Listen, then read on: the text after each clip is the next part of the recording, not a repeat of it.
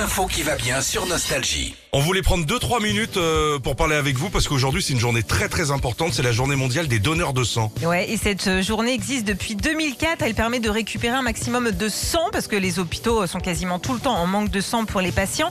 Mais tous les ans aussi, grâce aux dons, il y a plus d'un million de personnes qui peuvent être soignées. Ça, c'est important Ouais. de le rappeler. Alors, si vous voulez euh, donner votre sang, sachez qu'il faut juste avoir entre 18 et 70 ans. Euh, chaque année, on peut donner 6 fois notre sang pour les hommes Mhm. et 4 fois pour les femmes.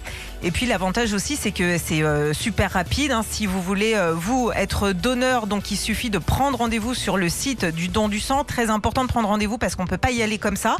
Et puis, euh, bah, vous vous posez, on prend un petit peu de votre sang, on vous donne une petite collation à la fin pour reprendre des forces et hop, c'est fini.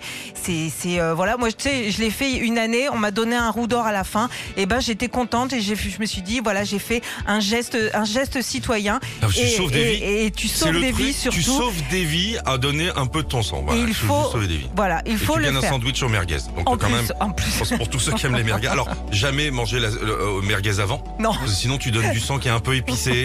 Voilà. Et puis gras, un petit peu gras aussi. peu gras. Retrouvez Philippe et Sandy, 6h-9h sur Nostalgie.